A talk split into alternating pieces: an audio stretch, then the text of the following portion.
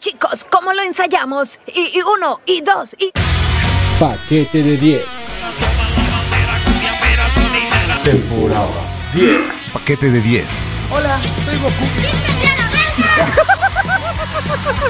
Paquete de 10. Temporada 10. Las mejores historias, los mejores personajes. Bien, díganme quién fue el genio que se le ocurrió ponerle tirantitos. ¿Fuiste tú, Clyde?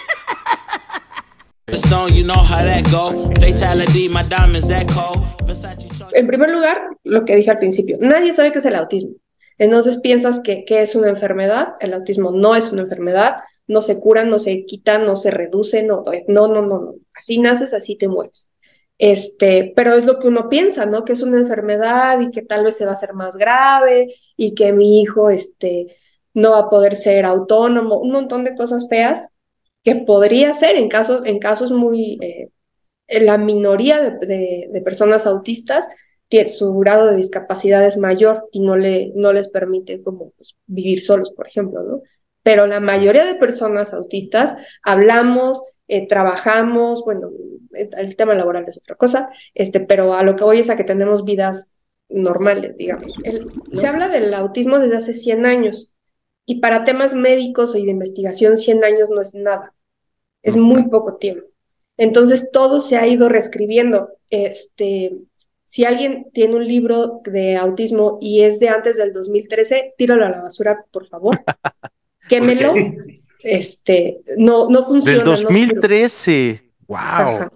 2013 hacia atrás es basura. Sí, pero fíjate que esta cosa de, de, de, alinear, apilar, acomodar, organizar, en las personas autistas nos viene de la lógica, no, no, de, no del obsesivo ah, compulsivo. Okay. Ah, okay, viene okay, de ahí. Entonces, si yo tengo eh, ciertos números de objetos o, o, elementos, por, pues hay que acomodarlos. En mi, en mi, caso yo tengo un tema con el color, en mi caso yo acomodo todo por colores de acuerdo a la gama cromática, que esto también eh, nos, nos dicen los libros este, que están medios no actualizados, que esto es un retraso en el lenguaje. Uh -huh. Y no es un retraso. Ajá, que, que, a los tres años que hable ya es retraso. Si a los dos no habla, ya corre y, este, y entra en pánico. Eso, eso sí, dicen sí. los libros. Sin embargo, las personas autistas, el que habla antes de los tres es el rarito. Entonces, okay. a los tres años no vale como retraso si, si me comparas con personas autistas.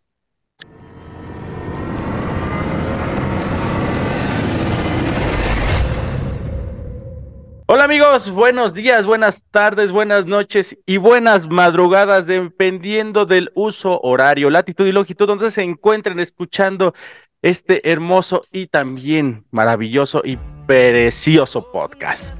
Soy su amigo Ismael Salazar Mike, aquí para todos ustedes, transmitiendo desde el lugar donde ya sabemos y estamos habituados a, transmitir. Estamos aquí muy contentos porque vamos a tener un tema en el cual, híjole, tengo que confesar que estoy un tanto nervioso, un poco preocupado, porque no quiero herir susceptibilidades y sé que es un tema pues bastante escabroso tal vez en algunas partes y tengo que advertir que soy muy neófito en el mismo, pero desde que escuchamos y empezamos a, a saber por dónde va este tema, dijimos, tenemos que hacer un podcast en este aspecto aquí en el paquete de 10 y por eso tenemos aquí a nuestra amiga de nosotros en el espectro que se llama Adriana Moncada. Bienvenida al paquete de 10, ¿cómo estás?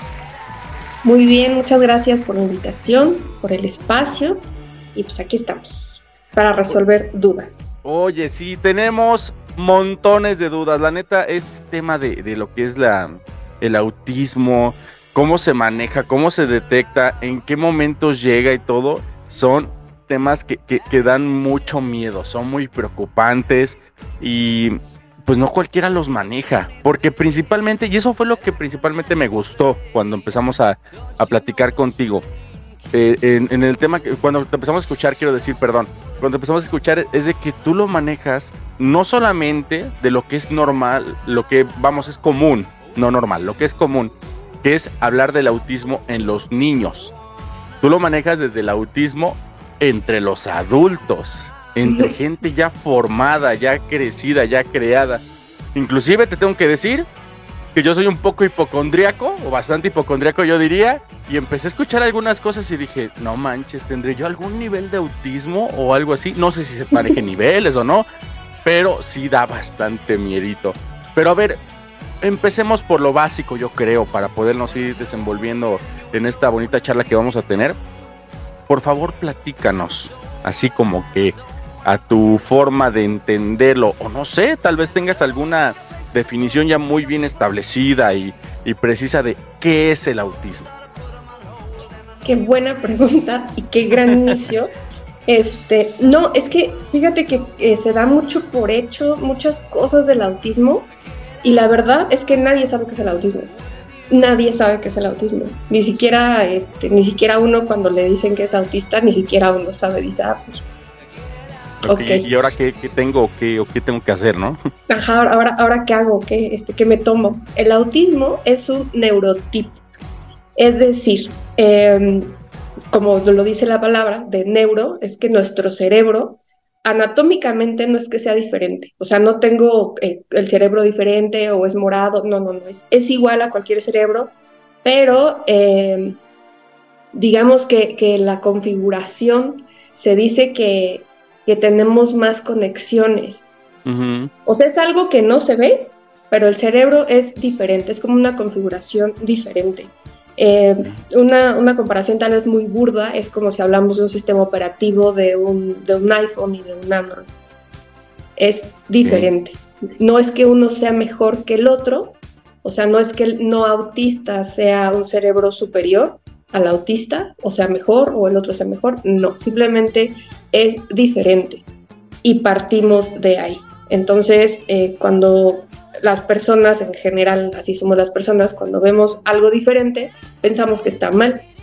Y por ahí vienen un montón de estigmas e historias, inventos y mitos del autismo, porque se ha pensado durante muchos años que el autismo es algo que está mal. Wow. Qué, fuerte empezaste el episodio. Yo pensé que iba a ser algo como que más técnico y eso, pero es precisamente lo que estábamos buscando. Permíteme un pequeño momento.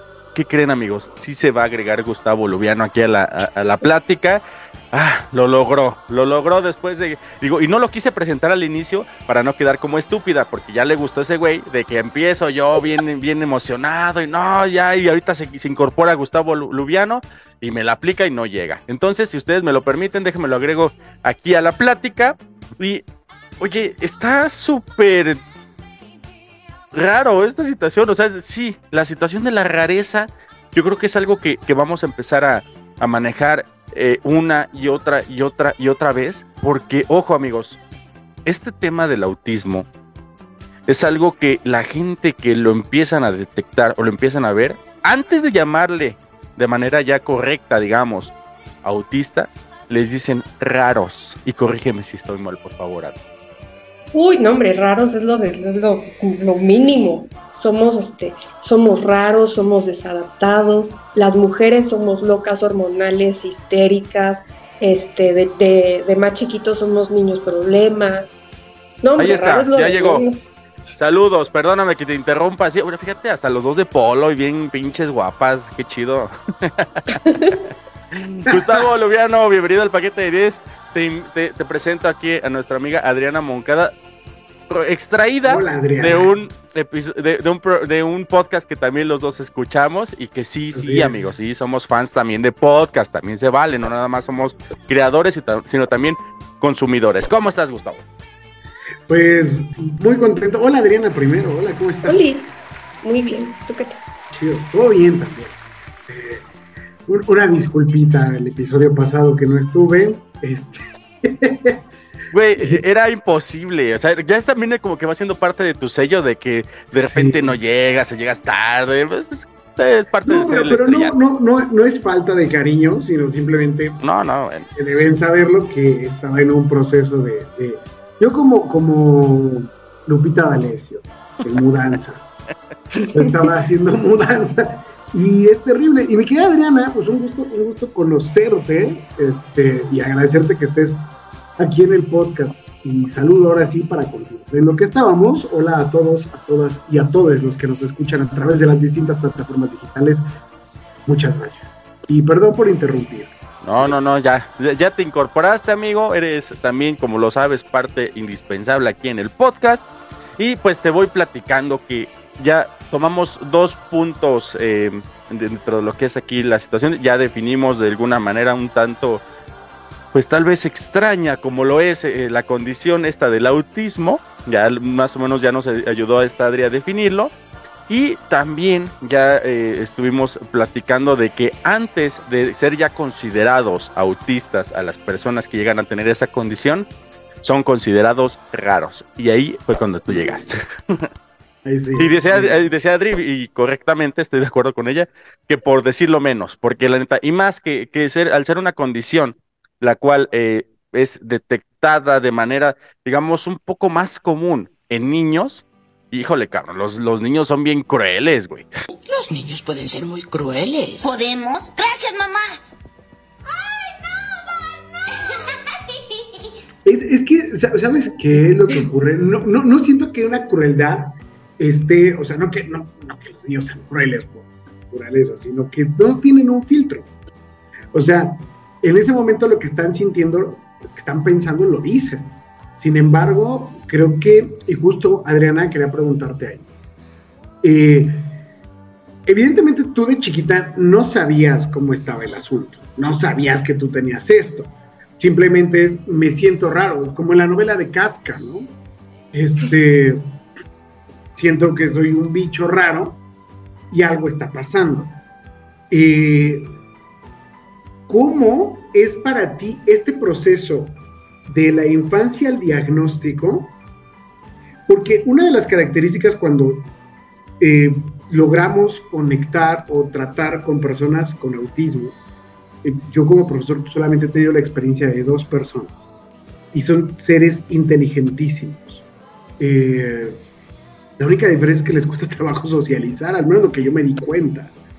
Y, y puede haber quizá otros, otras situaciones, pero para ti, ¿cómo fue este proceso de lo que estamos llamando la crueldad de los niños a tu diagnóstico? O sea, esta transición entre qué me pasa y el diagnóstico, ¿cómo, cómo lo fuiste llevando ahí, este? Pues fíjate que desde que yo tengo memoria, yo, yo sé que soy diferente.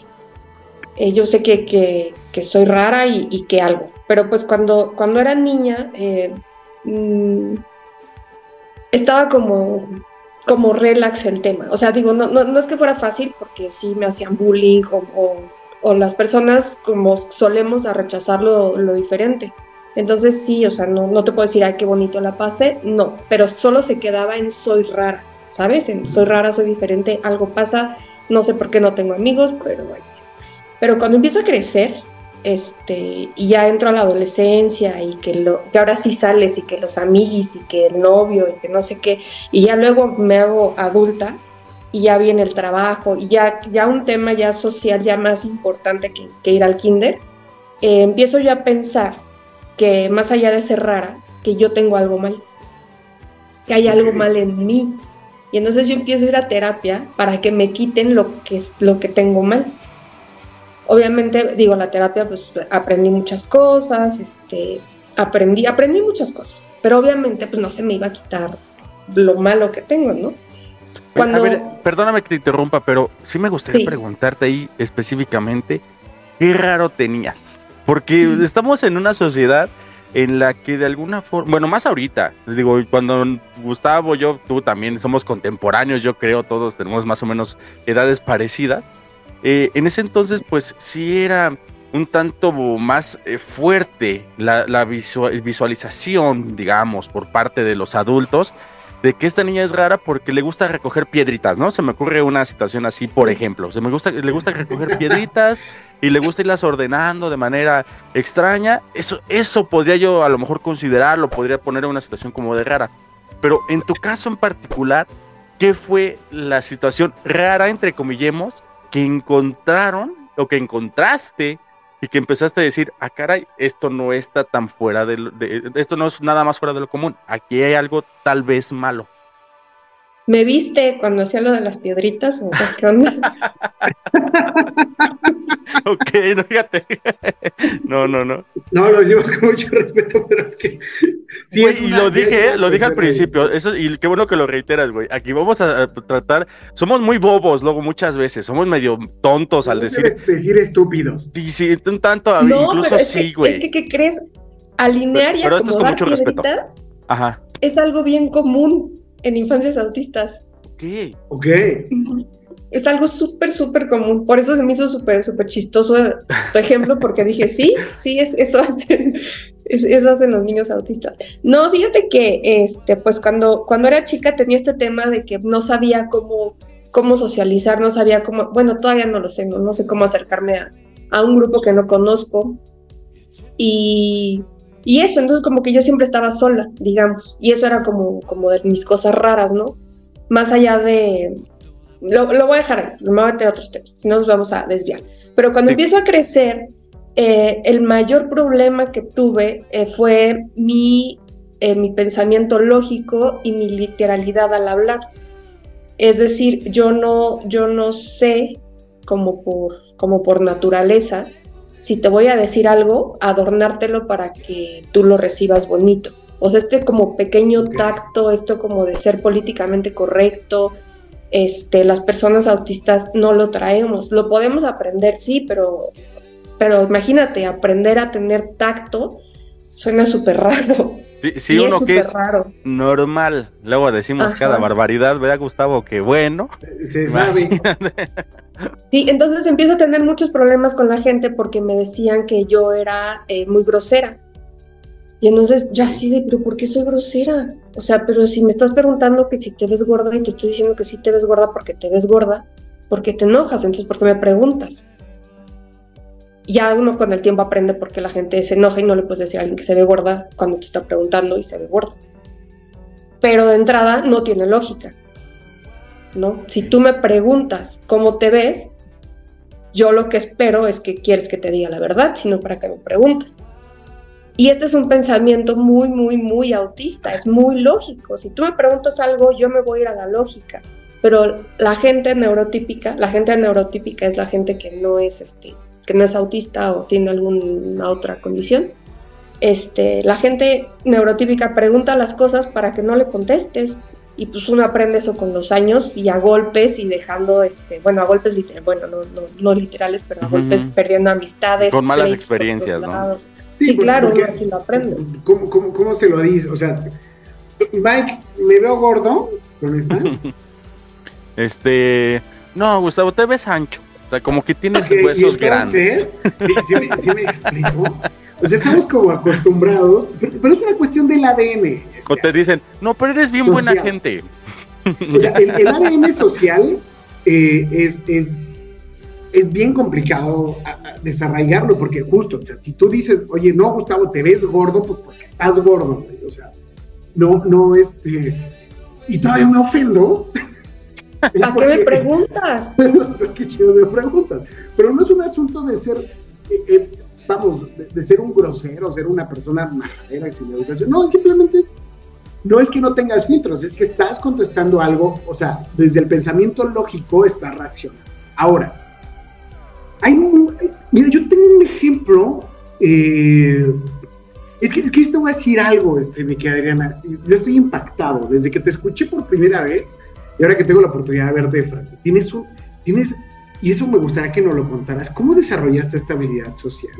Y porque hablas de una forma así, vamos, no lo quiero decir así, pero vamos a plantearlo desde el punto de vista, desde nuestra ignorancia, o sea, te ves muy normal, o sea, co- convives de una forma muy normal, te ríes de una estupidez como la que acabo de decir, este, vamos, pienso en Bob Dylan, que es uno de mis referentes públicos que tiene autismo. Y Bob Dylan es, en, en- en las pocas entrevistas que hay de él, es como sacarle con fuerza las palabras, ¿sabes? Este, algo que sí comparto, o sea, que, que, que, que sí he notado, por ejemplo, en Bob Dylan, que es una figura pública, es que no tiene el filtro y contesta lo que es y, y- y así. Pero entablar un diálogo le cuesta muchísimo trabajo. Es un tipo rarísimo. Este, ese es mi referente público del autismo, pero, pero en tu caso, ¿cómo fuiste desarrollando, o sea, sí la terapia, pero qué tipo de terapia es la que una persona diagnosticada con autismo debe tomar para poderse volver social, para no decir normal? Pues es lo mismo. Este, la terapia que yo tomé, yo la tomé cuando yo no sabía que era autista. O sea, yo fui, yo fui al, al psicólogo y le dije, algo tengo mal, arréglame, soy mala persona. Así llegué al psicólogo. Este, entonces la terapia pues era como trabajar cosas de empatía, como, o sea, sin, sin, sin querer y sin saber, me empezó a enseñar los códigos sociales que la gente esperaba para no meterme en problemas y que no me rechazaran. Entonces, tal cual, los aprendí. Y Yo, yo a veces pienso en estas películas, es que no, no ubico bien, estas como que llega un, hay una que llega un cavernícola como al, como al tiempo actual, no sé si lo ubican, y le tienen como que enseñar todo, todo, todo, todo, a vestirse, a usar un tenedor, a absolutamente todo, porque es un cavernícola. Ok. Yo, No, yo a veces ¿cuál es, como que, yo a veces como que siento est- esta onda, ¿no? O sea, es como que sí nos tienen que enseñar absolutamente todo y el, y el, y el cómo le hago para, para hablar así, este, no sé, es como un superpoder, porque si me encuentras en la calle, no vamos a poder hablar así. Entonces, no, no, no, tengo, no tengo una respuesta exacta. Eh, lo que sí es que eh, siempre necesito apoyos. Estoy con unos Play-Doh. Si no tuviera esto, no podría hablar, segura. Te lo, casi te lo firmo que no podría hablar. ¿Cómo, Pero- cómo llegas a ese tipo de terapias? O sea, ¿cómo te dice el, el- el médico tratante? Supongo que es un psicólogo, psiquiatra, no lo sé. Ah. Te dice, mira, cuando tú vayas a estar platicando con alguien y tengas que mantener un tema, porque supongo que va por ahí, ¿eh? O sea, créeme lo que muchas Sí. de las cosas que vamos a manejar aquí van a parecer tal vez ciertas, porque tal vez sean lógicas, tal vez sean de sentido común, pero son suposiciones, básicamente. ¿Cómo te dijeron eso de, de la- el- y el por qué esto de los pleidos en la mano? Este, es, es muy curioso. Esto en el, en el mundo autista es una herramienta de regulación. A mí me funciona un Play-Doh. Este, hay unos, hay muchas cosas este, que aprietas, que apachurras, que suenan, los fidget estos que giran, los spinners creo que se llaman. Hay un montón de, de chucherías, ¿no? y Ujú. cada quien este, con, su, con su juguete que más se acomode. Eh, entonces, esto es un elemento de regulación y es un tema de autoconocimiento. El, el autismo, su nombre eh, científico, médico, no sé cómo se diga, es trastorno del espectro autista. Eh, la parte del espectro nos hace referencia a que ninguna persona autista es igual a otra y aunque compartimos características, no es igual una persona autista a otra. Entonces, esto es una cosa de autoconocimiento, porque a mí esto siempre me ha gustado desde, desde niña y nunca los he dejado de comprar, Y ahora ya entiendo por qué. Pero hay, hay, hay algunos eh, fidgets eh, que me dan ansiedad, entonces es algo como de, de probar y esto sí, esto no, esto sí, esto no, como, pues A sí, prueba y como algo error. de a prueba y error, totalmente. Fíjate que ahorita que estás comentando este tema de, de la familia, y, y yo creo que ahor- ahorita vamos a, tra- a tratarlo como un poquito más, más a fondo. Eh, eh, pero sí me gustaría que fuera, fuera en dos vertientes. La primera, que sería tú como persona que tal vez nos estás escuchando, que tal vez nos estás viendo. Y como te lo comenté hace ratito, eh, no sé si yo, yo soy muy una persona muy hipocondríaca. Yo casi casi me dicen, tengo tos, yo también me dio tos. O sea, sí, la neta, eso es lo tengo muy aprendido por parte de, de mi madre y eso ya, lo, ya lo- lo aprendí en terapia, que soy muy hipocondríaco. Entonces, eh, puede ser que algunas cosas, por ejemplo, el ejemplo que te puse hace rato sin querer, pero salió, que fue lo de las piedritas, dije, no manches, yo también acomodaba piedritas. No mames, ¿qué tal si yo también soy autista? No seas cabrón. Pero a ver, platícanos, por favor, Adri, algunas cosas, algunos señalamientos casi, casi inequívocos, porque ya lo dejaste muy en claro. Las personas autistas son incluso diferentes unas entre otras. No es posible como que diagnosticarlo nada más porque, ah, yo también acomodo piedritas, yo también soy autista. No, espérate, güey. Y además no es algo que digas tú, qué bonito, yo también formo parte del club. O sea, es una, es una condición un tanto cuanto, pues tal vez que les complica, porque lo dijiste en la entrevista que escuchamos contigo. Vives un infierno cuando eres niño. Y ya cuando empiezas a ser adulto y empiezas a conocerlo, bueno, empieza a cambiar la situación. Pero a ver, retomando la pregunta, ¿Cuáles así son como que algunos indicios, podríamos llamarle, y, y me atrevo a hacerlo así, inequívocos de que posiblemente seas autista? Bueno, Como adulto, este, obviamente. Sí, nada más iba a retomar lo de las piedritas. Este, en niños, sí, ese tema de alinear sí es un foco rojo, pero enorme, enorme, enorme, enorme. Este, yo hace poquito pregunté porque mi hijo se la pasa alineando todo lo que encuentra. Y yo, yo recuerdo yo, yo ser así de niña. Y el otro día sí pregunté, le pregunté a un psicólogo y le dije, los niños no autistas no juegan así. Y me dijo, es muy raro el que juega así. Dijo, pues no, los niños no autistas no juegan así. Entonces, si tu hijo está al- alineando, este, este, sí, es- no, no, no es como... Es una como- posibilidad que es ahí. Sí, este, pero obviamente hay más cosas. En, en adultos, este tema de hablar muy literal, eh, sí también es súper, súper común. O sea, que, que cuando tú hablas y tú dices algo no en mala onda ni, ni nada, lo dices con toda la buena intención del mundo y la gente se enoja y te quedas así, pero ¿por qué se enoja? Eso es súper, súper autista. O que no entiendes un albur o un sarcasmo. Eso también es algo súper, súper este, autista. O que se burlan de ti y no te das cuenta y alguien más te tiene que venir a decir, de, oye, te están tirando carrilla, defiéndete o algo.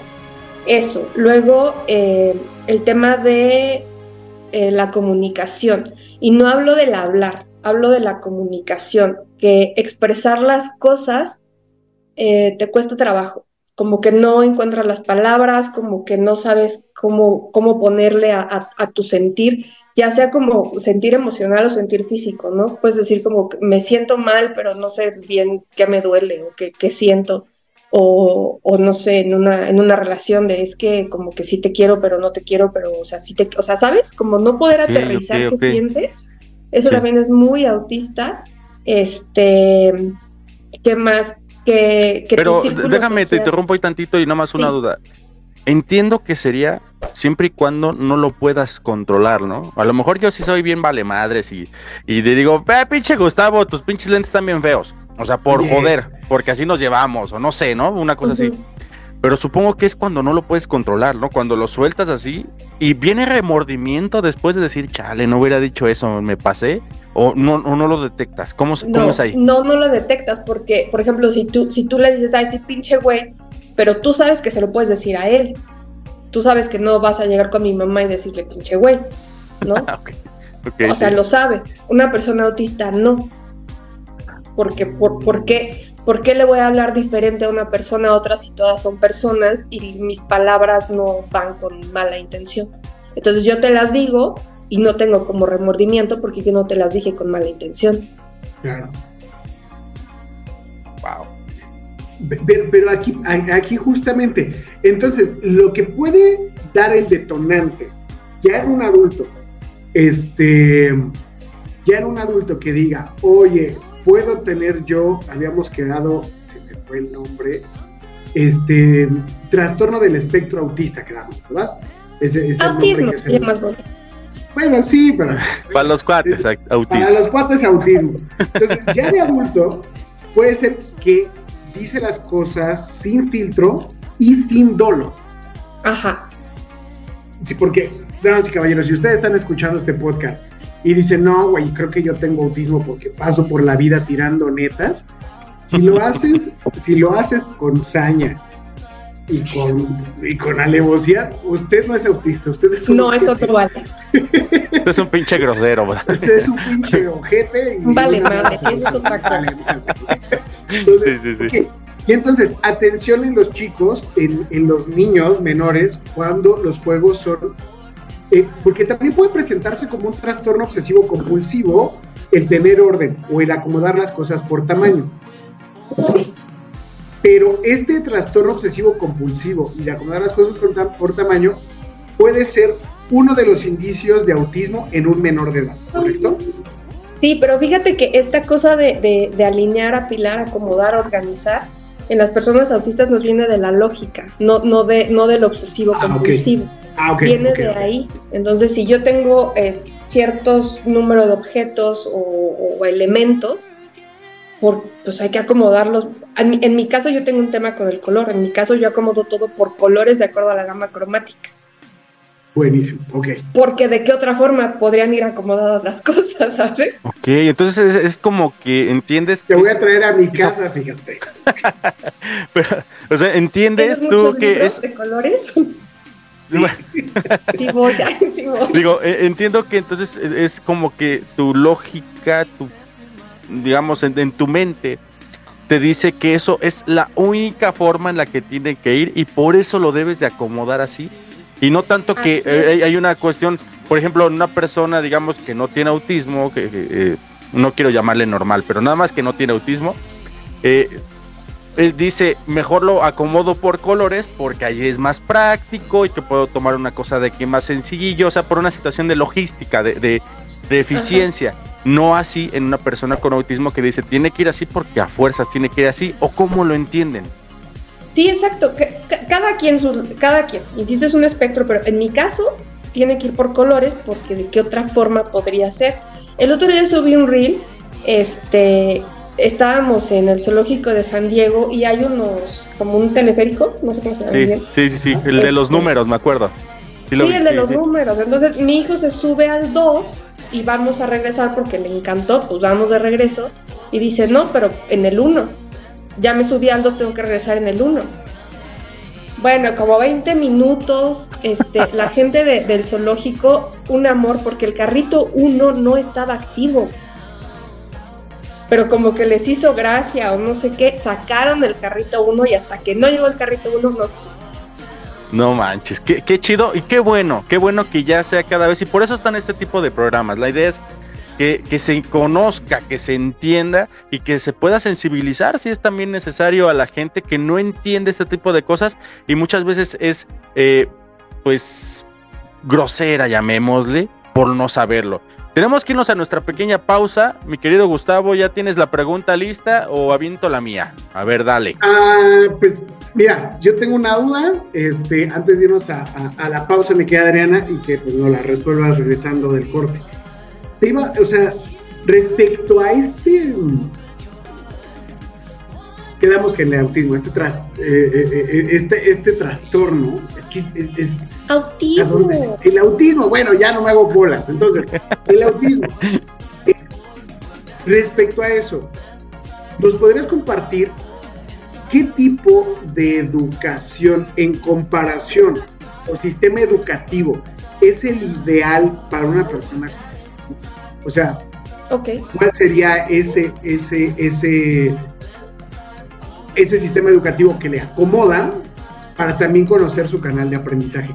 Lo, lo pregunto porque creo que es un dato con el que probablemente muchos de nuestros porque escuchas que son millennials, ya son papás, y a lo mejor de aquí se puede detonar un, ¿qué onda? Tengo que prestar más atención a estos detalles. Entonces, Inclusive, también complementando, Gus, yo creo que ya en la, en la siguiente parte sí tenemos que enfocarnos también en la situación de los niños, de los menores, que por ahí ya se está Sí. asomando uno, lo saludamos. Pues está Y- asomando la chiquita. Y ahorita que regresemos, platicamos de la situación, también de adultos un poco, sí, ¿por qué no? Pero vamos a enfocarnos un poquito más a los niños. Amigos, esto es paquete de 10, no nos tardamos absolutamente nada, regresamos en un momento con nuestra amiga Adriana Moncada de eh, Nosotros en el Espectro. Ahorita regresamos, no nos tardamos nada.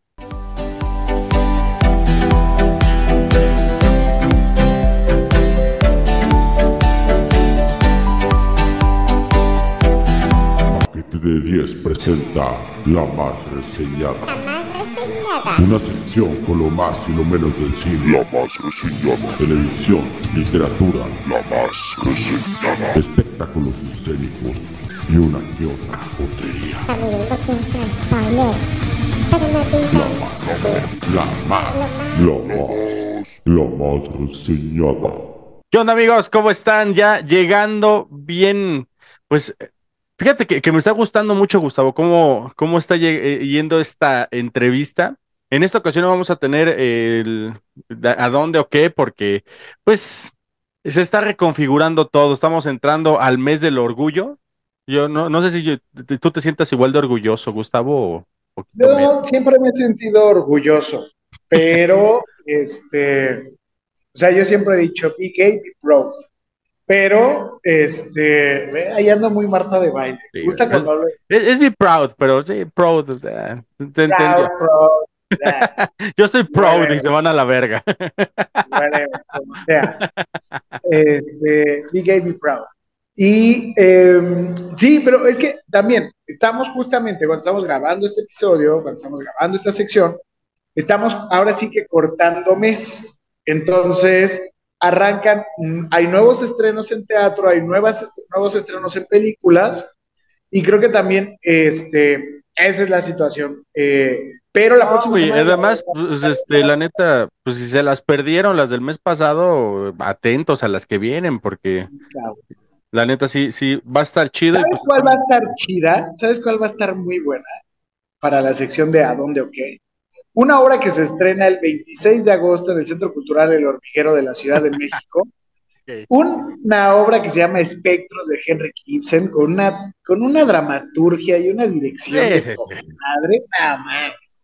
se cagan, se Se cagan. van a No queremos decir quién es el, el super actor, director y, El director, el director y dramaturgo.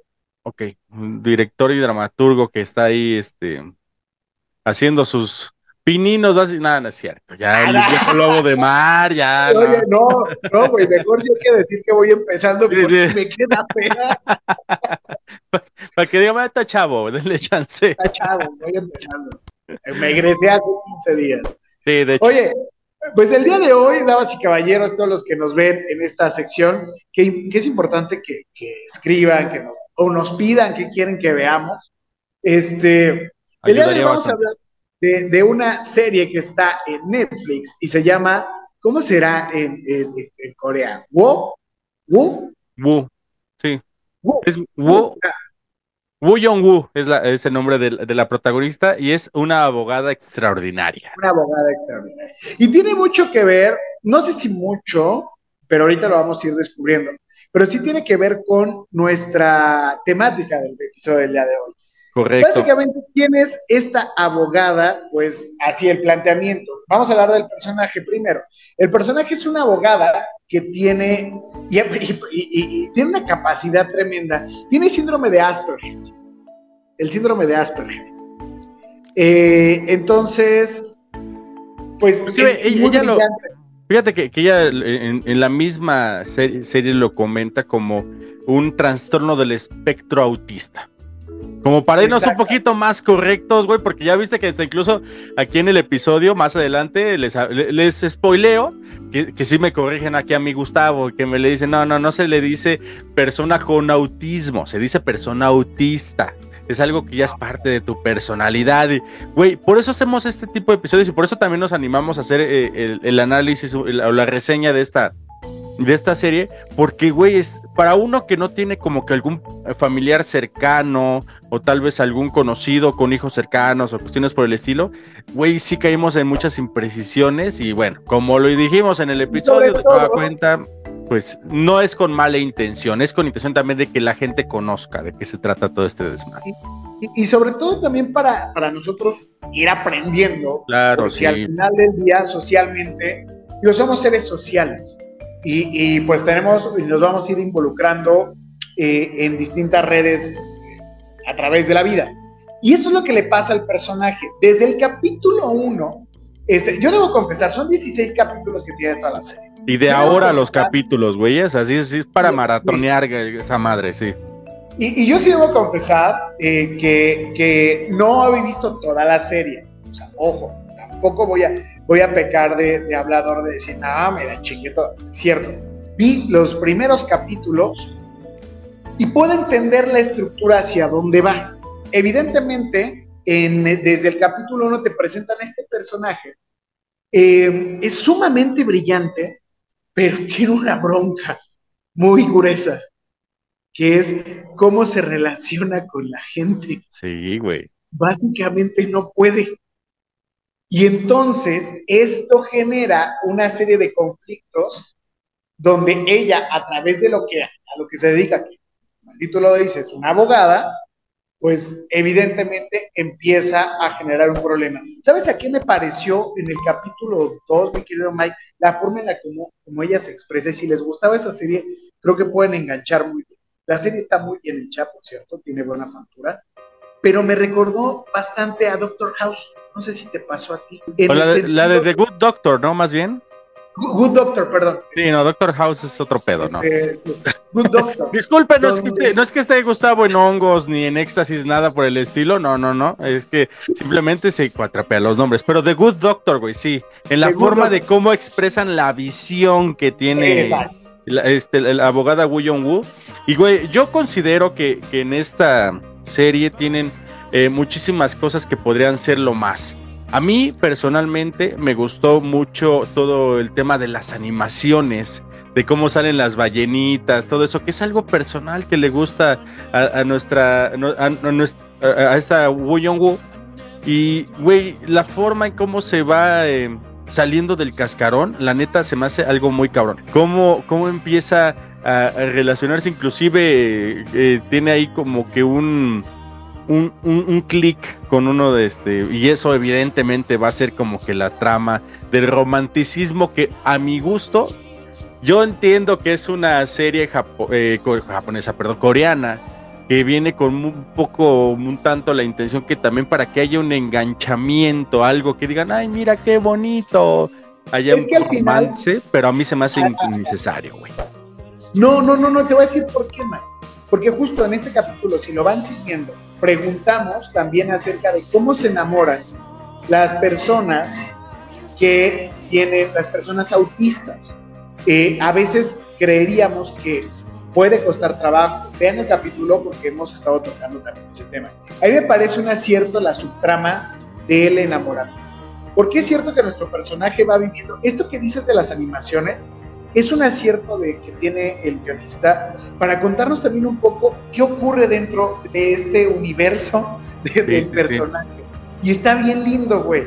Eh, otro acierto que hay, te digo, para mí esta subtrama del enamoramiento que tiene, insisto, no sé hasta dónde pinta, porque yo no he visto toda la serie, sí, debo decirlo, pero a mí me parece que podrá, podrá en algún momento eh, eh, eh, llevar a este personaje a redescubrir cómo se va a tener que relacionar ahora y dar en esa en ese puntito, en esa huella de dolor que, le cuesta, que, es donde le está costando trabajo a nuestro personaje vincularse con su equipo de trabajo y con los clientes que se empiezan a acercar, Fíjate, canal, que, que a lo largo, episodios más adelante que digo, yo te puedo garantizar que es una serie que te va a gustar de principio a fin.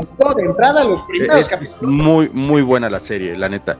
Eh, pero a mí lo que me gusta o lo que me enganchó personalmente, porque tengo que platicarte la anécdota que esa serie la empezaron a ver mi cuñada y mi esposa, yo decía, ay, otra vez pinches coreanos, te cae de madre. A mí, la neta, se me hacen como que muy simplistas en la forma de desarrollar una trama en las novelas coreanas, a mi parecer, a mi gusto. Ah, ah, aguas, incluso, aguas, aguas, incluso, güey. calamar te parece está simplista? Esa es como que la joyita, güey. Esa es como que. No, güey, güey. es que esa salió. No, pero es que esa salió universo a la industria coreana de este lado en la serie. No, no, pero a ver, espérame. Acuérdate que, que, el juego de calamar fue creado hace mucho tiempo y en un momento dado ni siquiera la pelaban. Ya cuando fue un boom, fue después. O sea, no fue algo así como que una serie así como que sacaron así de, ah, ahí va como del mercado coreano. Ahí y te lo digo porque eh, lo, sufro, güey. Hay chingo de series coreanas. Hay chingo de series coreanas que a mi parecer es muy simplista como que el desarrollo de la trama y los personajes cuanto más. A mi parecer en manera general. Pero esta de es una serie que tiene como que eso que me atrapó a mí, por ejemplo, esa cuestión de cómo desarrolla y va, porque cada uno de los episodios que ustedes van a ver aquí en, esta, en esta serie, viene aparejada de un caso en particular, un asunto, un juicio en el cual va desarrollando sus, sus cualidades de abogada, de argumentación y cuestiones por el estilo. Y llega un momento dado en el que en el momento que le llega la inspiración, le llega así como hagan de cuenta que, el vientecito de la, de la, Rosa de Guadalupe, ahí es cuando le llega ella la iluminación, digamos, digamos, para que pueda ella resolver o encontrar el punto fino que nadie encuentra y cómo resuelve el asunto. Eso es algo que también me gustó mucho. Eso es lo más. O sea, creo que la, la, serie tiene una factura, tiene eh, una buena actuación. La chica es muy buena, la actriz. Se llama eh, Park Eun-bin. Ella. Park Eun-bin también canta yo, que es el, el, el, noviecito, digamos me gusta, y antes de que pasemos a, lo menos, eh, me gustó, y, comentabas ahorita, güey, que no sabes hasta, hasta dónde va la línea, hasta dónde la baña. Sí, sí llegan, digo, spoiler, porque ya saben que también se vale, sí llegan, empiezan a andar, sí como que se da cuenta que es un tanto complicado, y eso es lo que me gusta también mucho. Mira, ahí es yo la relación. Lo que para mí tiene la serie, como menos, es que le pude ver el hilo a la trama y, sé que van a andar, y tú me dirás ahorita, desengáñame para quedar como estúpido. Termina el capítulo 16 y estos dos no terminan juntos. Mm, no te puedo eh, spoilear tanto así, no, no, no, no. Pero sí, sí andan una, buena, sí tienen sus problemas como cualquier pareja. Y eso es lo que no digo, eso es lo que no me gusta. Ve, ve, ahorita que estás, ahorita que estás comentando eso, a lo mejor le diste al clavo, cabrón. Porque precisamente en el juego del calamar, dime dónde hay un romance coreano. Pues por eso, por eso es buena. Los romances coreanos no están chidos. Es que te voy a decir algo. El género es muy importante. Estamos frente a una serie, estamos frente a un melodrama. Evidentemente debe haber su trama de amor. Es muy difícil que en un drama tengamos una historia de amor a desarrollar. O sea, el juego de calamar pues es un drama, o sea, difícilmente va a poder jugar y desarrollarse desde allá. Sin embargo, esta serie, creo que lo menos que tiene es que sí puedes ir, va sintiendo un ritmo telenovelesco, muy telenovelesco al que estamos acostumbrados los mexicanos, te digo, hasta el capítulo donde, sin embargo, te atrapa. Lo que tiene menos es que puedes ir leyendo hacia dónde se va a encaminar la, trama. Si eres fan de ver series, y ya estás muy acostumbrado, desarrollas o tienes eh, Puede ser.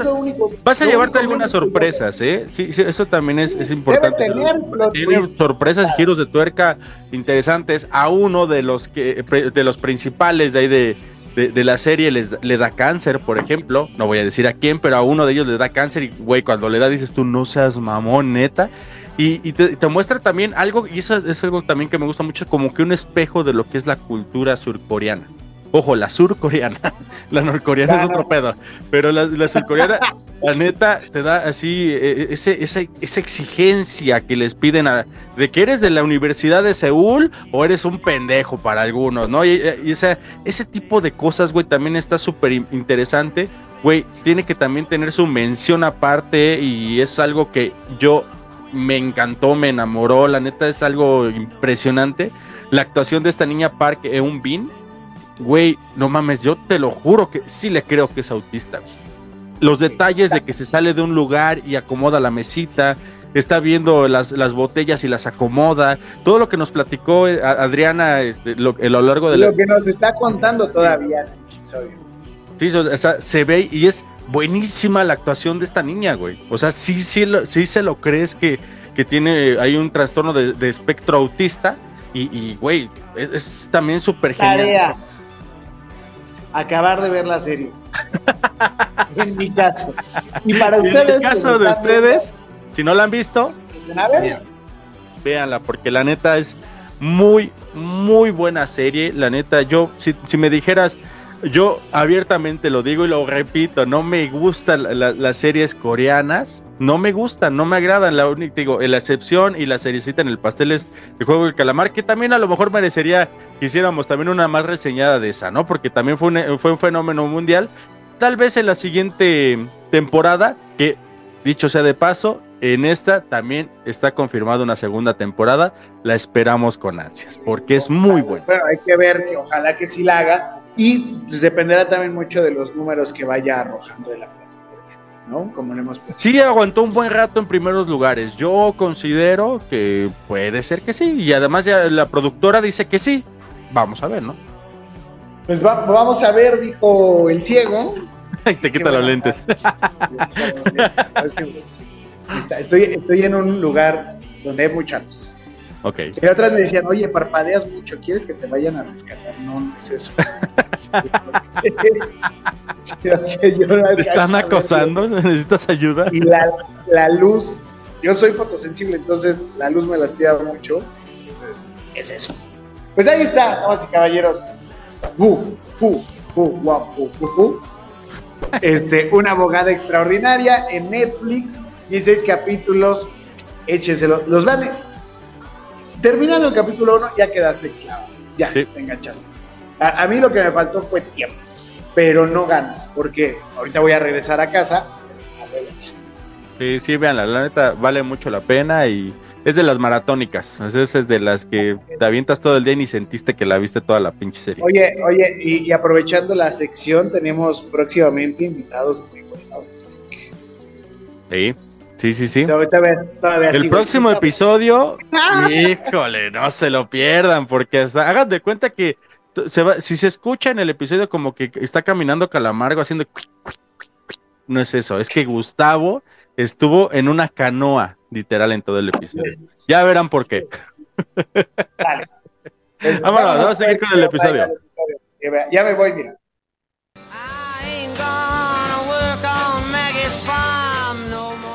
Estamos de regreso, damas y caballeros, después de todas las excepciones a la regla. Entonces, Sí, no me las dejes de- afuera, cabrón. Como que Mientras- yo soy las excepciones son importantes.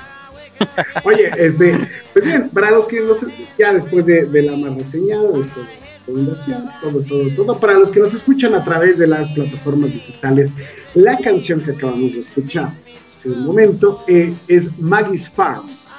Maggie's Farm de Bob Dylan, este, y viene, viene muy ad hoc, mi querido Mike, eh, Adriana, porque además de que decíamos que Bob Dylan es autista, eh, la canción dice que él necesita, que no trabajará más en la granja de Maggie, recibiendo órdenes, que lo que ocurre en su cabeza, eh, él lo tiene que explotar. Entonces, lo digo porque las personas autistas son sumamente creativas. Y este, y pues Dylan no es la excepción, ¿verdad? Entonces, yo creo que es muy complicado y tiene que ver con la pregunta, me queda Adriana, que dejamos en el aire, de cómo es el modelo educativo que debe recibir una persona autista, porque pues, como bien decía Dylan, pues no están acostumbrados, yo creo a que Maggie les esté dando órdenes de cómo trabajar en su granja, ¿verdad? Entonces, este, ¿cómo funcionan eh, en estos modelos educativos? Y qué canal de aprendizaje es el que predomina en estas, pe- en, en- en estas personas que tienen el, el- el autismo y sobre todo pues, también para erradicarnos nuestra ignorancia, ¿verdad? Este, ¿Cómo podríamos Básicamente, de hecho. a- abordarlos en un nivel, en un sistema educativo? Este, es una respuesta muy extensa, que vamos a, a tocar aquí otro tema, pero antes, este, a la mayoría de las personas autistas preferimos ser personas autistas que personas con autismo por un tema como de, de la identidad, ¿no? Porque no me Ok. puedo despegar de mi autismo, o sea, no soy como una persona este, con femenino, o sea, soy mujer, bueno, yo soy Ujú. mujer. Entonces es como, por eso como que la mayoría, no, no todas las personas, pero la mayoría sí este, preferimos ser personas autistas. Personas autistas, ok. Este, y referente a, a esta cosa de, de seguir instrucciones, fíjate que eso también es muy común, es muy común eh, verlo en personas autistas, decimos que en la mayoría. A veces podemos parecer que no respetamos o que tenemos un tema con la autoridad, este, y en personas ya más grandes, ya más, o sea, de, edad más grandes, eh, ya, son, ya, ya empezamos a ser personas necias y aferradas, ¿no? Este, pero esto tiene, esto tiene una lógica detrás, tiene un porqué, no, no, no es que seamos este, necios por estarnos peleando con el mundo, sino porque justamente eh, lo que hablábamos al principio de que nuestro, nuestro cerebro es diferente como en, en- en pensamiento, en, en vivencia, en sentir. A veces, que es como parte también de, de algo que es positivo en el autismo, bueno, muchas cosas positivas, pero esto está padre, es que a veces, eh, o la mayoría de las veces, estamos viendo las cosas desde un lugar donde la gente no las está viendo. Entonces, cuando tú me dices que algo es de una forma, yo te digo, sí puede ser, pero yo lo estoy viendo de esta forma. Y tal vez de esta forma yo lo puedo solucionar más rápido o aprender más rápido o explicar más rápido o, desarrollarte una solución a algo, ¿no? Este, y, y entonces este, esto empieza a generar problemas justamente porque si no se hacen las adaptaciones escolares en el, en el cual a mí se me permite aprender de la manera en la que yo aprendo, probablemente la manera en la que me enseñan no me funciona. Y entonces tal vez no voy a aprender de esa manera y entonces eh, pasa algo feo porque en lugar de decir, a ver, vamos a sentarnos y a ver cómo apoyar, ah, no, es que es bien burra en la escuela, es que no pone atención y es que se la pasa retando al maestro. Y no, no va, no va. ¿Se, podría entender como rebeldía de alguna forma? Ajá. Se podría entender como rebeldía, pero, pero nada que ver este, bueno, sí, podré, sí hay autistas rebeldes, ¿no? Pero, pero o sea, en general no, no va por ahí la cosa. La mayoría de las personas autistas eh, aprendemos de una eh, manera gestal. No me voy a meter mucho en el tema porque tampoco soy experta. Es algo que aprendí este, con, con mi hijo. Tengo un hijo de cuatro años. Este, y aprendemos como por bloques. Entonces, a él, a él lo vi con el lenguaje, porque tengo este, un hijo autista y una hija que no es autista. Entonces vi la diferencia en la adquisición del de, habla, pero así abismal. Eh, mi hija no autista empezó a hablar como, como lo sabemos todos, ¿no? Que hacía y así, ¿no? Y mi hijo empezó a hablar frases así, de cero a frases. ¡Wow! Ajá, porque, y no, y no es que sea un genio, no, no, no, no se trata de eso, sino que él simplemente, en lugar de aprender que con decir mamá yo iba a voltear y lo iba a atender, él aprendió a, la cosa completa, a la, sí, a decir una frase completa. Como que una palabra. mamá, te necesito, mamá necesito, o algo así. Ajá. Mamá, ah, no, porque además empezó, cuando empezaba a pedir este, cosas de comer era, Quiero agua fría en el vaso azul. Ok. Y, mi hija menor. ¿Eso a qué edad fue más o menos? Hace poquito, como a los tres, con tres meses más o menos. Que esto también eh, nos, nos dicen los libros este, que están medios no actualizados, que esto es un retraso en el lenguaje y no es un retraso. Ajá, que, a los tres años que hable ya es retraso. Si a los dos no habla, ya corre y, este, entra en pánico. Eso, eso dicen los libros. Eh, sin embargo, las personas autistas, el que habla antes de los tres es el, rarito. Entonces, a los tres años no vale como retraso si, si me comparas con personas autistas. Ok, amigos, estamos aquí con Adriana Moncada de Nosotros en el Espectro platicando un bastante de lo que es el autismo. Y yo creo, a ver, ayúdanos por favor, Adri, que gran parte de lo que tienes tú ahí en, tu Instagram, que tiene muy buenas videos, reels, cosas muy interesantes, que si ustedes quieren profundizar en todo lo que estamos platicando, váyanse allá al Instagram de, Adriana, la neta está súper completo, es muy interesante y, principalmente está muy bien tratado a mi parecer porque va desde la experiencia y lo que a mí me pasó. Entonces, te quiero preguntar a lo que hace rato nos quedamos este, antes de salir del anterior bloque, con relación a lo que es cómo voy detectando que si mi hijo, mi sobrino, mi primo es autista y cómo lo voy entendiendo, cómo, lo, cómo se lo puedo inclusive yo, porque muchas veces, y fíjate el, tema que, personalmente, por, ejemplo, tengo, me he dado cuenta que mucha gente le da miedo aceptar que tu hijo, su, hijo tiene alguna condición. Dice, no, no, no, mi hijo está 100% sano y se niegan, no lo quieren aceptar. No quieren ver así de que, a ver, a ver, como que mi hijo, una de las cosas, si te la pregunto así como de rapidito y ahorita seguimos con el tema, sería, eh, yo, yo conocí, eh, bueno, yo lo veía con, algunas tendencias un poco extrañas, pero que hacía mucho movimientos así con las manos, como que hacía círculos. Yo tengo entendido que también por ahí va un tema de ansiedad o del autismo que tú estás comentando.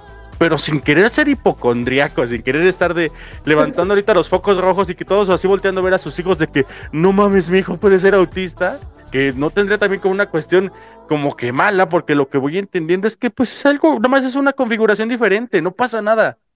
Pero ¿cómo lo voy detectando desde niño? Y es más, de una vez te pregunto, ¿cómo lo vamos eh, comunicando tanto de la parte de los niños, cómo le hacemos los que tenemos o hijos o sobrinos o primos autistas, cómo le decimos al papá, oye, güey, aguas con tu hijo? como que está medio extrañito, ¿no? Bueno, sí, como, como, ¿cómo, cómo le haces? Pero creo que de entrada no le deberíamos decir nada, güey. Ya sé, güey, es que ese es el tema, pero por lo que escuchamos y con lo hemos, lo hemos platicado, güey, el único que le hacen daño es al niño. O sea, el niño tiene autismo afuera, o niña, o como fuera, tiene autismo, güey. O sea, es, eh, así es. Mejor que lo empiecen a tratar y que lo vaya conociendo para que no sufra, ¿o no, Adri? Totalmente. El autismo, como te decía hace rato de, que soy autista y no soy persona con autismo, el autismo es parte de la identidad de una persona y la identidad de una persona es un derecho constitucional. Claro, derecho humano, universal. O sea, no, no, no está bien como, como negar esta parte porque además uno, uno sabe, uno sabe que, que uno es raro, que algo no encaja y que algo no cuadra. Y cuando te enteras que es, ya haces las paces contigo, porque si dices, bueno, yo, yo, yo estoy mal, yo estoy loca, yo tengo algo roto, o sea, y ya cuando uno dice, ah, no, pues es que soy autista y, y, conoces que hay más personas como tú, con los mismos problemas como tú, ya se pueden reír juntos. Y entonces empiezas a vincularte desde otro lugar y desde otra forma y empiezas a hacer las paces con el universo. Viene, llega, llega la paz a ti cuando te enteras como adulto. Pero cuando te enteras como mamá, se te cae el universo se te cae el universo encima, porque dices, en primer lugar, lo que dije al principio, nadie sabe qué es el autismo. Entonces piensas que, es una enfermedad, el autismo no es una enfermedad, no se cura, no se quita, no se reduce, no, no, no, no, no. Así naces, así te mueres. Este, pero es lo que uno piensa, ¿no? Que es una enfermedad y que tal vez se va a hacer más grave y que mi hijo, este, no va a poder ser autónomo, un montón de cosas feas que podría ser en casos, en casos muy eh, la minoría de, personas autistas su grado de discapacidad es mayor y no, le, no les permite como pues, vivir solos, por ejemplo, ¿no? Pero la mayoría de personas autistas hablamos, eh, trabajamos, bueno, el tema laboral es otra cosa, este, pero a lo que voy es a que tenemos vidas normales, digamos, ¿no? Este, se me olvidó cuál era la, la, la forma de cómo abordarlo. ¿Cómo le ah, vas diciendo? Eh, si tú ya tienes la edad suficiente. Sí, sí, sí. O sea, tú como tercero, o, inclusive tú como persona autista, siendo joven, decirle, oye mamá, ¿crees que a mí se me hace que soy autista? Híjole. Súper difícil. No, es que es súper, súper difícil, porque mira, cuando le vas a decir a una mamá, así de, oye, yo creo que tu hijo te la va a mentar pero, pero te lo firmo que te la va a mentar. Sin embargo, yo creo que pues aguántate y lamentada y sí dile porque estás apoyando y ayudando a, ese niño. Este, yo creo que es importante sensibilizar desde lo positivo, porque lo que se sabe o lo que se ha escuchado y lo que está mitificado de autismo son puras cosas malas. Pero existimos personas este, autistas que estamos aquí hablando y tratando de desmitificar el autismo y creo que hay que verlo desde ahí, o sea, tampoco romantizarlo, pero tampoco dramatizarlo. Estigmatizarlo, somos, ¿no? Somos personas normales, aunque digan que no, seamos raritos, pero somos raritamente normal. oye, oye, y hay, y hay, por ejemplo, Adriana, para ti, eh, en la escuela, pues bueno, creo que ahora con esto que nos dices lo vamos ligando, ¿no? Eh, es importante también eh, que vaya el chico a una escuela especial. Digo, ya para cerrar este tema y, pasar una pregunta más que, te, quería hacer. Es importante buscar una escuela especial, o sea, no sé si una escuela humanista o una escuela Montessori tal vez. Este, digo, para quien tiene la posibilidad de, pagar un, un colegio privado, porque digo, al final del día si algo caracteriza a nuestro país es que la salud mental es de las cosas más desatendidas, es justamente por la falta de recursos y el Estado no hace mucho para, para este tipo de cosas. Y a veces a los profesores tampoco están como tan capacitados para detectar o, desconocen estos temas. Pero si hay la posibilidad, ¿qué sistema le podría funcionar a un niño autista? Fíjate que en, en mi experiencia como mamá y en la experiencia de, de, de, otras mamás, eh, no les va tan mal en la escuela pública como, como, uno pensaría. Les va peor en las escuelas privadas. Ok. Y, ahí, ahí este, yo levanto la mano, yo tuve una mala experiencia como mamá en una escuela eh, privada, pero en las escuelas públicas no sé si, si es este, porque al final, para que una persona autista la pase bien en la escuela, en el trabajo o en cualquier lugar, es que las otras personas entiendan que así es la persona y decir, nosotros nos vamos a adaptar porque para la persona autista es muy difícil porque no está en su naturaleza y las adaptaciones no son tan grandes. Entonces, no sé si sea el tema de, por ejemplo, de una escuela eh, pública que dicen, bueno, pues es lo que hay justamente porque no hay apoyos, no, no, va a haber otro tipo de intervención, otro tipo de apoyo, y por alguna razón no sé si dicen, bueno, pues ya aceptemos, aceptemos lo que tenemos, que no les va tan mal en las escuelas, en las escuelas públicas. Este, eso. Y, de, y ya en escuelas eh, privadas eh, hay un, una filosofía, es que no sé si es modelo o filosofía, no sé exactamente qué es, que se llama Regio Emilia. Este. Y digo, mi, mi hijo está, está en una escuela eh, con esa filosofía y también sé de otros, de otros niños que también les funciona mucho. Y otro modelo que se llama Wal, Waldo, Waldo, no sé exactamente cómo es. Algo así. Okay. Algo así. Hay que googleen ahorita. Sí, sí, googleenlo. También queremos, quieren que les hagamos toda la chamba, no fríen. Sí, no, Algo por ahí. Este, el Montessori, fíjate que aunque pareciera que sí, eh, como tiene este tema como un poco libre, a veces las personas autistas ante la falta de estructura eh, no sabemos qué hacer y nos desregulamos. Mm. Entonces, también, es, también eso es una característica que nos acompaña durante toda la vida, eh, que creo que, creo que la, la, platican mal, este tema de anticípale y dile y no sé qué, y a los niños los llenan de pictogramas y no sé qué. Este, no es que necesitemos imágenes, no es que si me dices que voy a ir al doctor necesito que me enseñes la foto del doctor o, o qué es un doctor. No, sí entiendo que es el doctor, pero dime a qué hora nos vamos a ir ¿Cuánto tiempo vamos a estar en la sala de espera? ¿Qué me va a hacer el doctor exactamente? ¿Que si el corazón? ¿Que si? ¿Qué, me va a hacer? ¿Cuánto tiempo? ¿A qué hora vamos a regresar a casa? O sea, eso es lo que yo necesito. Y eso no es solo de los niños, eso es de todas las personas autistas de cualquier edad. Necesitamos eh, estructura. Necesitamos estructura. Entonces, el tema del Montessori, a algunas personas autistas les funciona, pero no a la mayoría, porque falta estructura. Ahorita que estabas tocando ese tema de los dineros, de los económicos, porque yo creo, a mi parecer, no lo sé, que mucha gente que puede estarnos escuchando y que diga, híjole, yo como que sí estoy viendo como que mi hijo podría tener alguna cuestión por el estilo, que ojo, no porque el niño organice sus piedritas o que tenga movimientos súbitos o que tenga así como que ese tipo de cosas, significa que sean autistas o sea, es para que empieces a revisarlo. Te pregunto, ¿qué es caro de alguna forma hacerle estos estudios a nuestros hijos? Que, que no, se, no, se malentienda, ¿eh? Yo sé que por una cuestión de un hijo, de un sobrino o de alguien a tu cargo, pues das lo que tengas que dar, no hay problema. Pero yo, hay mucha gente a la cual, más cuando tienen muchos hijos, que les da como que ese miedito económico es caro poder entrar a, revisar si tu hijo es autista o no. Fíjate que hay ahorita un tema, este, bueno, a, mí, a, mí, a, mí, no me importa andar quedando bien con la gente, porque, porque autista. Y porque Por eso me caes bien. este, eh, se dice que el autismo ahorita está de moda. Y no es que esté de moda, lo que pasa es que se está hablando de autismo y por eso se está diagnosticando más autismo y por eso hay muchísimos autistas como nuevos, digamos, ¿no? Y ante esta moda subieron los precios. Ah, porque hay que aprovechar la demanda, entonces pues hay que, todos subieron los precios. A mí en lo personal sí me parece caro lo que cuesta eh, un diagnóstico de autismo. En México te cuesta entre 4 mil y 16 mil pesos.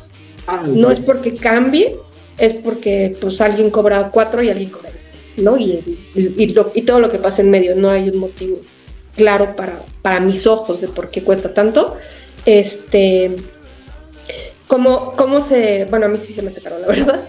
sí, ¿no? Eh, ¿cómo, cómo, se, ¿Cómo se diagnostica en niños?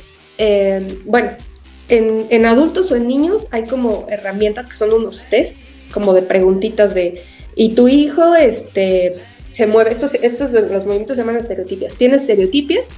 Sí o no. Y así unos cuestionarios enormes, enormes, enormes. Estos cuestionarios están adaptados por edades y llegan hasta la adolescencia. Entonces a los adultos nos diagnostican con los del adolescente porque no hay para adultos, ¿no? Nadie, nadie se esperaba que existieran o nos diagnosticaran en la adultez. Este, y te hacen estos test. Cuando, cuando son para tu hijo, incluye, bueno, deben de, deben de verlo, porque hay cosas que pues tiene el, el psicólogo o quien te diagnostique tiene que ver, pues, eh, por ejemplo, lo, lo- lo pican en el juego para ver si, si se frustra cuando le mueves el orden, o, o lo pican para ver si aletea o algo así. Bueno, no lo pican literal, o sea, lo, lo Sí, buscan. lo pues, provocan, digamos. lo provocan para, para ver si esto pasa, más un montón de cuestionarios que te hacen a ti, de que cuando duerme, cuando se baña, cuando un montón. Y como adulto, este, se puede hacer en línea, no te tienen que, no te tienen que observar, porque tú ya les puedes responder todo y se hace una entrevista a una persona muy cercana a ti. Puede ser tu papá, tu mamá, tu pareja, tu mejor amigo, un hermano, y con eso te, y así con eso te, te diagnostican, te Te detectan. diagnostican.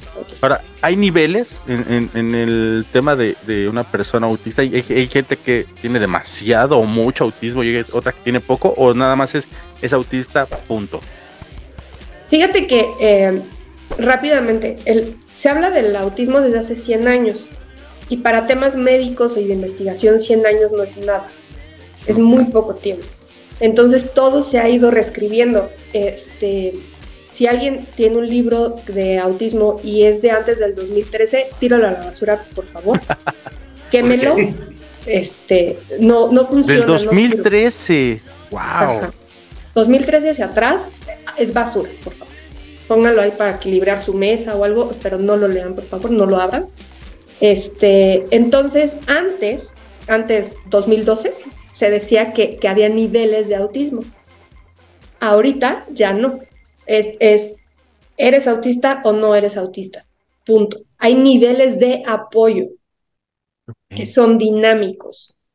Es decir, eh, yo ahorita, por ejemplo, soy un nivel de apoyo 1, porque ¿Eso qué No hay- quiere decir?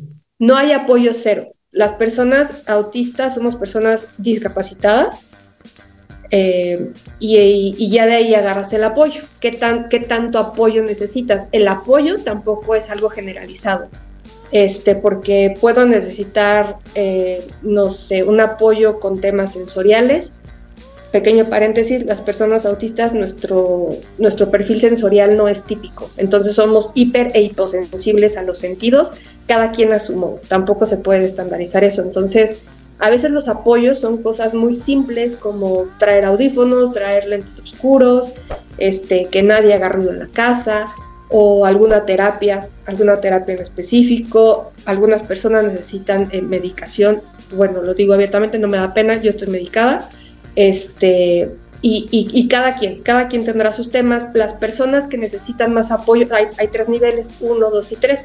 Las personas que necesitan más apoyo, este, pues regularmente son personas que pues no hablan o no tienen un sistema de comunicación, o sea, ya es como, sí, es, las personas que tienen un nivel de apoyo 3 son como las que todo mundo piensa que eso es el autismo.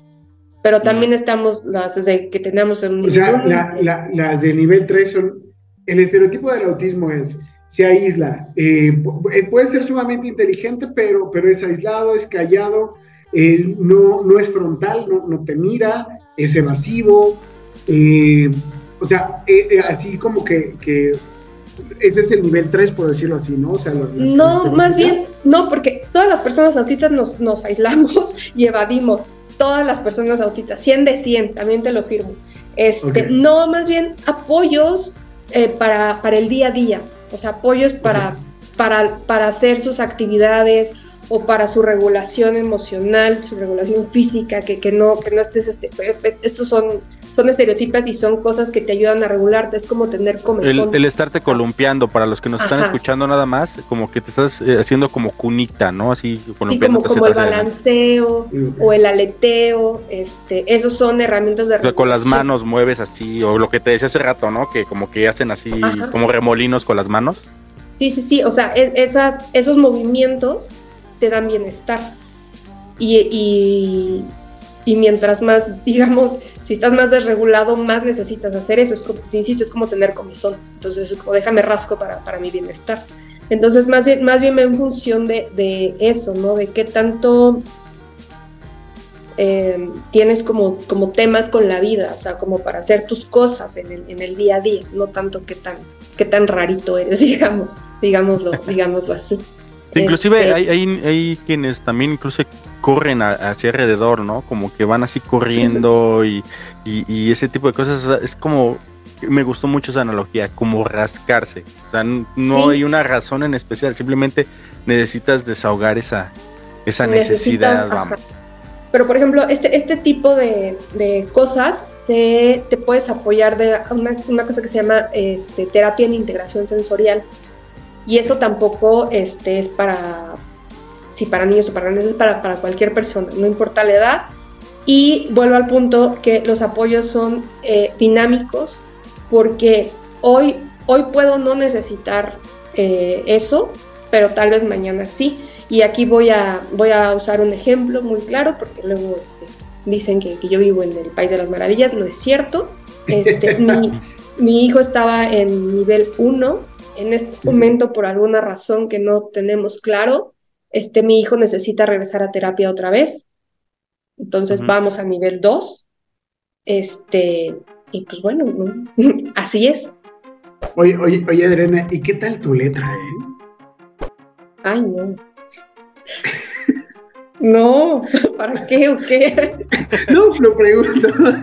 sí, fue como, no, sonará muy invasivo, pero, pero eh, los casos de autismo cercano que he tenido eh, tienen una ortografía fantástica, eso sí lo debo decir, o sea, no hay error ortográfico, los casos cercanos que yo he visto.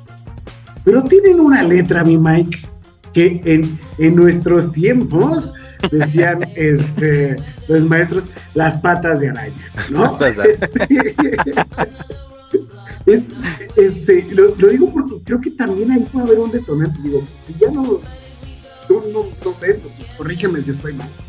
Pero también en la letra puede haber un, un detonante, porque claro, la caligrafía, eh, eh, o sea, es, la caligrafía refleja muchas veces el cómo trabaja tu, tu, tu mente, o sea, no escribes igual, y eso lo podemos hacer cualquiera, chéquense. Cuando, si tienen un contrato que firmaron, chequen cómo pusieron su nombre, el tipo de letra que pusieron. Y ahora chequen un apunte de cualquier cosa, otra cosa que, que les interese. Entonces las letras no son iguales, porque hay cosas a las que les prestamos más importancia que otras. De, de hecho, ya estamos buscando a la Marifer Centeno, güey, para que nos venga a decir estos temas de, de- del de estado mental de cada uno de esos lugares. Las personas muy creativas tienen una letra espantosa, ¿no? Este, pero las personas autistas, tú de- no, no sé, Adriana, este, ¿cómo lo ves? O sea, si la letra también puede ser un detonante de, hey, hey, aquí se pueden prender las, las, las alertas, este, para, para checar si, si eres autista o no. Mira, jamás en mi vida me lo había planteado, pero me acabas de dar una tarea a investigar. En- Ok. Cuando, cuando terminemos esto lo voy a investigar y les voy a, les voy a preguntar. Yo tengo letra fea, este, muy fea, y Yo mi también. ortografía, este, es- eh, bueno, ya, ya ha mejorado a lo largo de los años, pero en general, este, a mí me cuesta mucho trabajo adquirir lenguaje nuevo, muchísimo trabajo, y con la ortografía le sufrí, pero le sufrí fuerte. Este, y en general aprender una palabra nueva me cuesta, al día de hoy, una palabra nueva en español me cuesta mucho de trabajo. Con otro idioma ni te, ni te cuento, o sea, no, no, no, no, no, no es mi fuerte. Pero también se me ocurre que el tema de la letra este, es también bien común en personas autistas que el tema de la motricidad fina no, no es este, Mm. no es como, no es nuestro fuerte la motricidad fina. Entonces se me ocurre también que por ahí viene lo de la letra fea. Bueno, pues por ahí puede ser. Ahora cuestión de investigar, este, mi querida Adriana. Oye, y, y- y respecto a la música, eh, ¿qué onda? ¿Bailas, Adriana? A- Sí. Ahorita, ahorita que estás comentando eso, amigos, ya saben, los que nos están escuchando por medio de las plataformas enteramente auditivas, con excepción de Spotify, Ah, sí. porque en Spotify también pueden ver eh, el, el video que están ustedes. Pe- está- están ahorita viendo en YouTube, si nos están viendo por ahí. La música que está de fondo es del gusto personal de Adri. Ahí a lo mejor puedan ustedes darse cuenta de, de- de- de- de algún parámetro, pero yo entiendo, bueno, corrígenos por favor si estamos mal. Al parecer no tiene nada que ver, ¿no? La música es un tanto, cuanto como que más universal, o sí también hay como que temas que no, no soporta la- la- la- las personas autistas. Mm, me- me enredé en tu pregunta, pero mira, este, A ver, da- personas- déjale ayuda, déjale ayuda, Adriana, ya es baboso. A ver, la, ¿te gusta el reggaetón? ¿te gusta perrear? ¿Te gusta el death metal? ¿Sí o no? No, o sea, el, el gusto musical, o sea, sonoramente o armónicamente, melódicamente, hay música que, uy, que pueda generar un, un conflicto emocional o de estabilidad a las personas autistas, o simplemente es como cualquier persona en el sentido de, ah, pues simplemente esto no me gusta, no me gusta, pero no choco si un día me pones una de la arrolladora y otra de Bad Bunny, pero pues también podemos escuchar Bela Bartok, ¿verdad? O Bach. Ahí, ahí ya depende, ahí ya depende del perfil sensorial de cada quien. Este, a mí la, la música que tiene muchos bajos, este, me, me- me regula, me da una sensación de bienestar y además, este, yo soy sinestésica. La sinestesia es que cuando te llega un estímulo sensorial, eh, lo percibes con, un, o con otro canal, o con dos canales, o con tres canales. Es decir, este, yo cuando escucho música, la escucho, pero también la siento, la siento aquí y en arriba de las rodillas, la, la siento, la siento, así la siento, este, por ejemplo. Y, Ok. y, pero la sinestesia es una, es una maravilla, también cada persona, no, es muy común, muy, muy común en personas autistas, pero ahí hay por algunos casos extraños que no son sinestésicos. Este, entonces, con la música, la mayoría de las personas autistas igual se nos, se nos alborota otro, otro sentido y a, y a cada quien se le alborota uno. Hay algunas personas que ven la música, ven colores cuando escuchan la música y eso está, eso está bien padre. Entonces sí, hay, hay música que sí nos puede llevar a una crisis, a una crisis, o sea, es de no quiero, no puedo escuchar esto, porque por ejemplo, a mí, a mí la música que tiene muchos agudos me duele. Es, esa, esa sensación rica que siento aquí con los bajos, eh, los agudos los siento como piquetes. Entonces, esto está, está feo. Entonces, este, o la música a mí que va muy rápido me empieza a dar ansiedad. Digo, no sé absolutamente nada. no, música. no- no van a escuchar a Big Metra ahorita de, de Sí, fondo. un de- hip hop. No hay forma. Definitivamente no, un rap tampoco. Adri, Pero, pero, no más, está muy interesante todo lo que nos estás comentando. Ya tenemos que empezar a cerrar el, el episodio.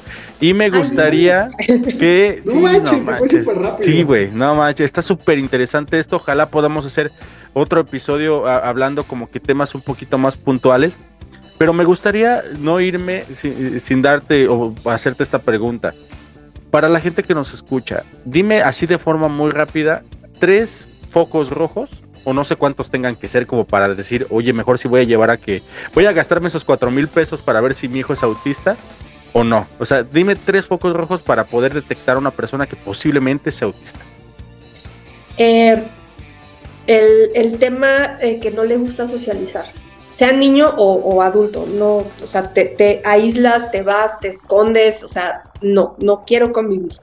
Eh. Y luego el tema sensorial es más difícil de percibir, pero también es súper evidente y es súper importante, o sea, que, eh, no sé, que prendes la licuadora y tu hijo se tapa los oídos o, o pones algo y empieza a chillar O, o por ejemplo, es, yo, yo sé que a los niños no les gusta bañarse, pero a los niños este, autistas son como gatos, o sea, es, es, un, es llanto, o sea, es como, como gatos.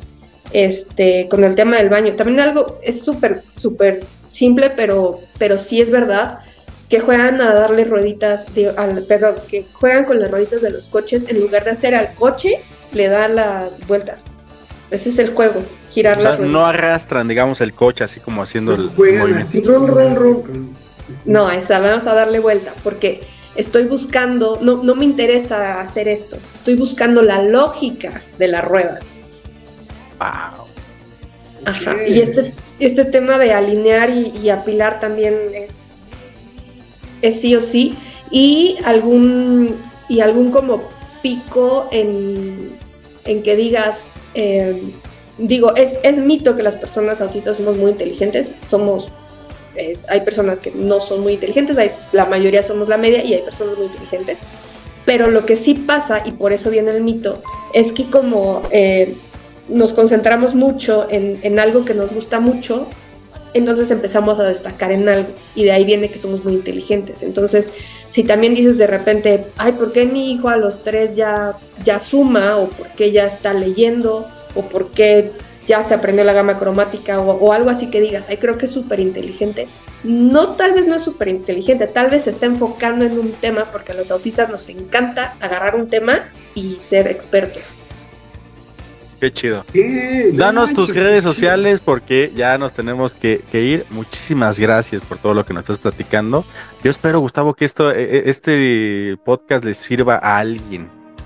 Porque está muy Seguramente sí, mi interesante. querido Mike. Y habrá uno que otro mamador que dirá, ah, claro, yo hago todo eso.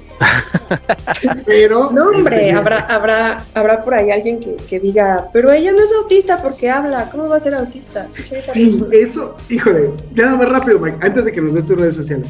Estaba escuchando, eh, eh, Adriana participó en otro podcast, pues, lo vamos a decir abiertamente, de, Parándula 021 de Horacio Villalobos, y este, y yo lo estaba escuchando con una persona, eh, y me dice, no creo que sea autista, fíjate, habla mucho, habla de corridito y entabla un diálogo. No, no creo, habrá que preguntarle. Vamos a entrevistarla y vamos a ver qué onda. Pero bueno, este, mi Adriana, ¿cuáles son tus redes? ¿Cómo nos contactamos? ¿Cómo tejes una red de apoyo Este, me encuentran como nosotros en el espectro, en Instagram, en YouTube y en TikTok.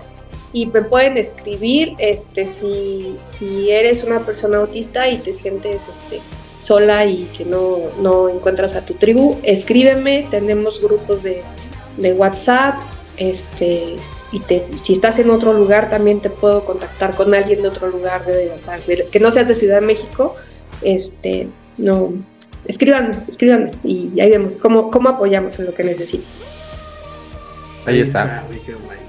Perfecto, pues mi Gus, vámonos, vámonos porque ya se nos acabó el tiempo aquí del podcast. Adri, muchísimas gracias por todo lo que nos estás compartiendo. Te felicito, te abrazo a la distancia y te ovaciono de pie por toda la acción que haces, porque no cualquiera se anima a decir, a ver, yo también soy y quiero ayudar a otros que también descubran que son. Muchísimas gracias por haber estado aquí en el paquete de 10 y pues amigos, no, no le tengan miedo, no pasa nada, es solamente una condición. Podemos, es, es mejor descubrirla que tenerla ahí con, con posibilidades y que tengan en ese infierno a ese niño, a esa niña, o ustedes mismos que, que- que nos escuchan. Adri, muchísimas gracias. Muchísimas gracias. Muchas, muchas No, gracias. pues, muchas gracias, que el buen San Juan autista. Este, Vámonos pues, gracias. Bye, este es el Bye. paquete de 10. Adri, muchas gracias, nos vemos. Y hasta aquí el paquete de 10. No olvides rankearnos con 5 estrellas y muchas gracias por escucharnos. Bye.